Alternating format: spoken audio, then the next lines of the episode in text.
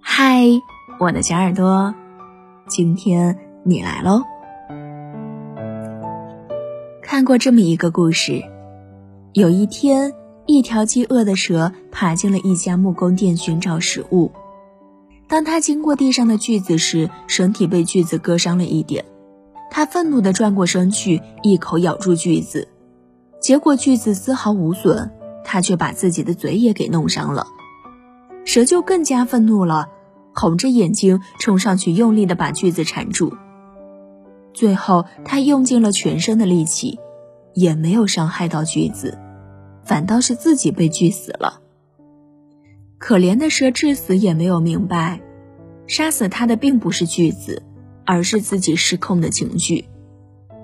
生活中，我们也难免遇到不如意的事儿，有人忧思百结，不断内耗自伤；有人脾气暴躁，因一时冲动酿成惨剧。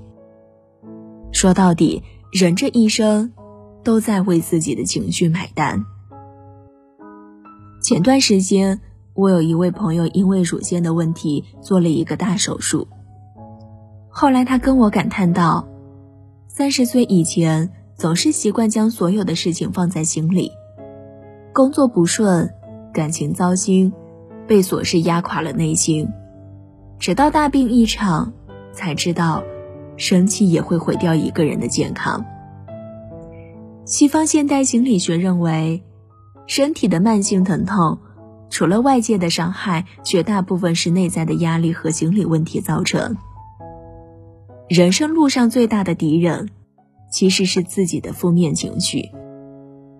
畅销书作家何全峰曾在书中讲过一个故事：一位知名大学心脏学系主任心脏病发作，被送往医院紧急抢救。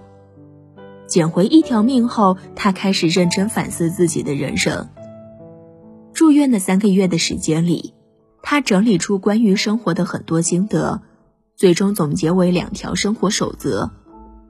这两条生活法则并不是什么养生秘方，只是非常简单的处事方法。守则一：别为芝麻小事耗力气。守则二：所有的事情都是芝麻小事儿。生活总是麻烦追着麻烦，如果任由情绪牵连而把日子过得如一团乱麻，心情自然好不到哪里去。学会调节自己的心情，是一个人最好的修行。正如罗翔教授所说：“对于可控的事情保持谨慎，对不可控的事情保持乐观。心态始终保持平衡，情绪始终保持平稳，才是最好的养生之道。”作家刘娜曾说：“情绪是一把枪，当我们扣动情绪的扳机，枪口其实是对准了自己。”生活中，我们都会遇到很多糟心的事情。有人为一些小事纠缠不休，微不足道的口角，最后演变成拳脚相向；也有人遇到急事就心态爆炸，把小事酝酿成了巨大灾难。然而，狂怒过后，一切的后果终究需要自己来承担。前两天看到一则令人心痛的新闻。俩父子因为生活不顺，在酒桌上发生争执，竟然朝着对方身上互泼白酒。两人越吵越烈，最后父亲竟然用打火机点燃了儿子。只在一瞬间，父子俩就燃成了火人。最终，父亲被送到医院抢救无效死亡，儿子也被严重烧伤。面对这样的结果，儿子心里肯定懊悔万分。但无论再怎么惋惜，父亲也不可能再回来了。梁实秋曾说：“血气沸腾之际，理智不太清醒，言行容易愚愤，于人于己都不宜。放纵自己的情绪，他就一定会以最痛的方式来惩罚你。所有坏情绪，最终买单的还是自己。”心理学家戴维斯教授曾经对近一千人做过跟踪调查。得出一个结论：一个人如果长期处于激烈的坏情绪当中，会导致家庭失败、事业糟糕，或者把好事弄得一塌糊涂。难以掌控自己情绪的人，往往也难以掌控自己的人生。曾经看到这样一个故事：老张是公司的老员工，原先一直在市场服务部，工作挺卖力，就是脾气太暴躁，经常因为与客户发生矛盾而遭到投诉。他身体也不太好，一次在岗位上突然发病，住了一个多月的院才回来上班。总经理想让他调养身体，所以把他调到了物流科。老张得知后，气得暴跳如雷，觉得这是领导在给他穿小鞋。他并没有意识到，自己身体不好跟长期出差有关，而且换到这个岗位待遇也没有降。本来是一件好事儿，但他却因此跟领导大吵了一架，非闹着要辞职。辞职后的他开过饭店，后来却因屡次跟顾客吵架而关门大吉。做过不同的生意，都因为控制不住脾气赔得血本无归。折腾到后来，手里也没有什么本钱了，就卖起了烧饼，每天风里来雨里去的不说，收入也比原先少了很多。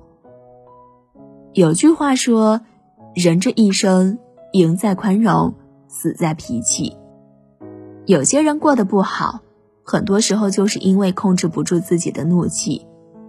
被情绪支配的人，只能任由自己沉沦，让生活滑向无底的深渊。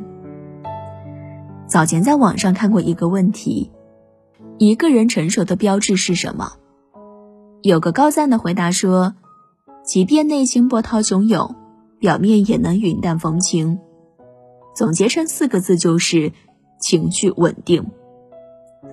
前段时间看了罗振宇的一个采访。当被主持人问及你有什么难过或者不好接受的事儿吗？罗振宇笑着说：“我现在的人生里没有所谓的情绪，只有发生了什么问题和怎么解决问题。”简短的一句话，智慧精简。生活中活得成功的人，都是管理情绪的高手。作家沈从文是出了名的好脾气，为人谦和，待人真诚。一直以乡下人自居，他性格淳朴，仁厚宽容，无论什么不好的事情都不能影响到他。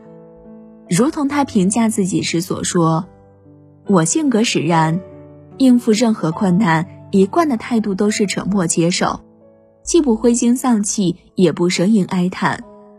强大的自我消化能力使沈从文一生动荡起伏，却始终波澜不惊。”更用笔下的文字治愈了无数受伤的灵魂。林语堂在文中中有一段话，我深刻认同：一个人心地干净、思路清晰、没有多余情绪和妄念的人，是会带给人安全感的，因为他不伤人，也不自伤，不制造麻烦，也不麻烦别人。人这一生，终归要学会与自己的情绪和谐相处。晚安喽，我们明天见。